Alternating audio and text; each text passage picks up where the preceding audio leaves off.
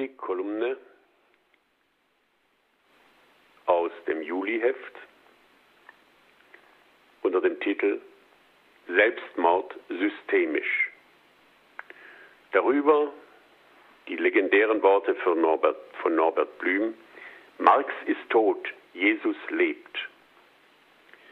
Hat je ein Wort sich und seinen Sprecher gründlicher blamiert als das des Norbert Blüm anlässlich des ersten friedlichen deutschen Einmarschs in Polen? Von jetzt auf gleich haben Liemen, Harz, Merkel und ihre Geschwister geschafft, was allen Politbüros zwischen Parchim und Wladiwostok ein halbes, zwanzigstes Jahrhundert lang misslungen ist. Eine allgemeine Ahnung zu vermitteln, was Kapitalismus bedeutet und dass alle Geschichte eine Geschichte von Klassenkämpfen ist. Wie ein Zauberstab verwandeln noch die vulgärsten Marxismen das feinste Lehrmaterial demokratischer Politologie in Ramsch. Das letzte Gericht, vor das diese Wirtschaftsweise sich selbst gestellt hat, lässt die Wirtschaftsweisen noch dümmer aussehen, als sie von Natur sind. Beim Dinner im Kanzleramt blicken sich ratlos an Merkel, Frau und Ackermann. In der Talkshow wetteifern Industrieonkel und Gewerkschafter in Panik-Contest und rätseln gemeinsam, warum geschieht, was geschieht und wer es so weit, so viel zu weit hat kommen lassen. Waren es die Armen, die über ihre und des Staats Verhältnisse gelebt haben? Waren es die Reichen, die das Boot in eine so schiefe Schieflage gebracht haben, dass es nun Kiel oben treibt?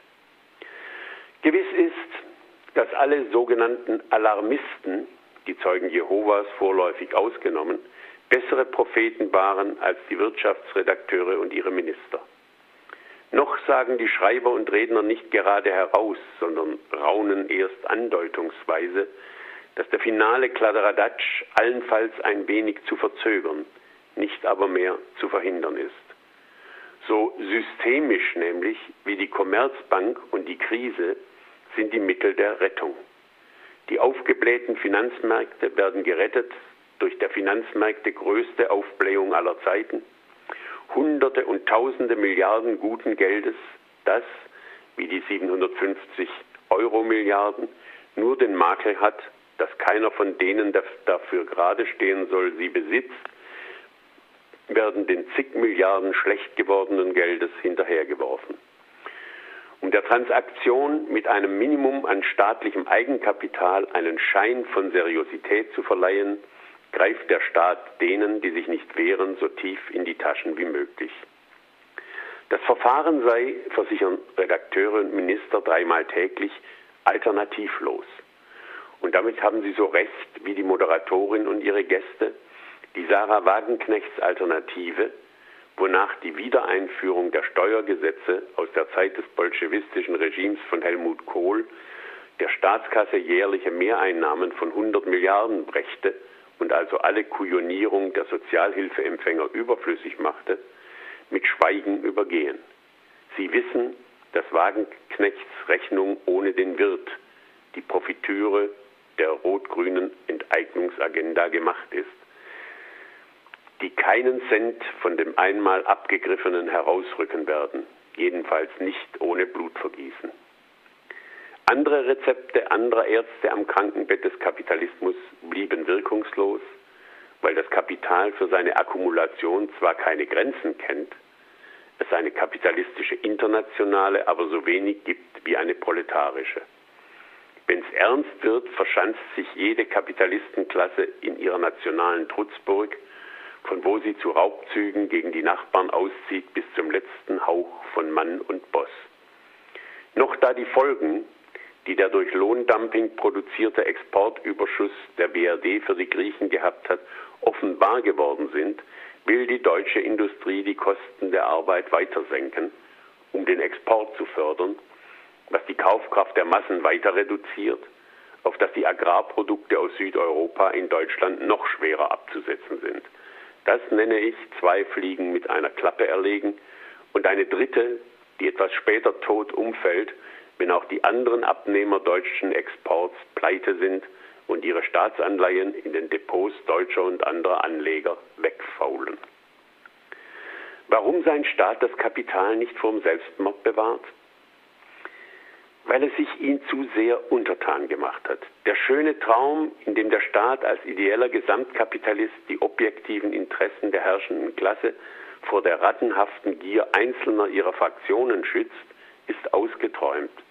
Wenn der Präsident, den die Journée den mächtigsten Mann der Welt nennt, an der Ölpfütze, die einmal der Golf von Mexiko war, als das Schwänzchen des dicken Hundes Ölindustrie wedelt, der jetzt, welch fürchterliche Strafe droht, die Fortsetzung ihrer Tiefbohrungen in der Antarktis erst ein Jahr später unternehmen zu dürfen als geplant. Artikel 1 Grundgesetz des real existierenden Kapitalismus lautet, solange aus irgendwas Kapital zu schlagen ist, muss es geschlagen werden. Wer es nicht tut, geht unter.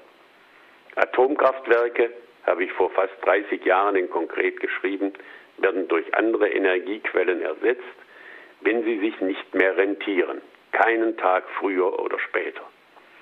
Wie beim Pokern gewinnt immer der mit der vollen Brieftasche. Die Asse im Ärmel der Politik sind nuklear verstrahlte Zwischenlager, Kohlenmonoxid, maritime Ölwüsten. Und was der Natur nicht abzugewinnen ist, muss den Menschen abgepresst werden. Fällt die Profitrate nicht nur tendenziell, sondern einfach so, müssen die Armen, die Alten, die Kranken dran glauben. Man dürfe, spricht die Kanzlerin, den Leitartiklern aller Konfessionen nach, Schulden nicht auf Kosten künftiger Generationen, unserer Kinder und Enkel machen. Welch süßer Quatsch.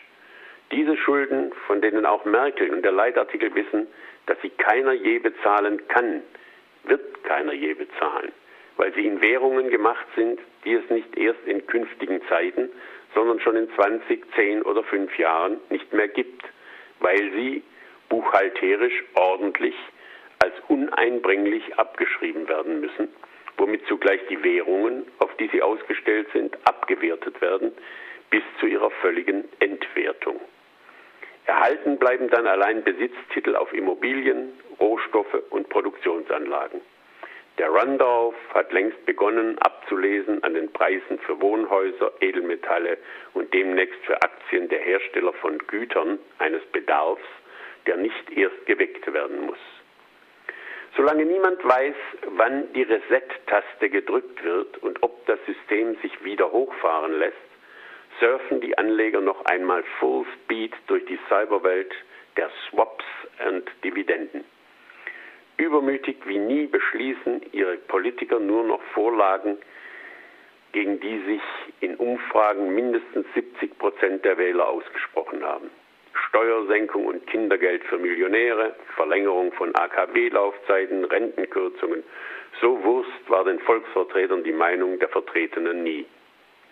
Jesus ist tot. Und Marx? Zitat.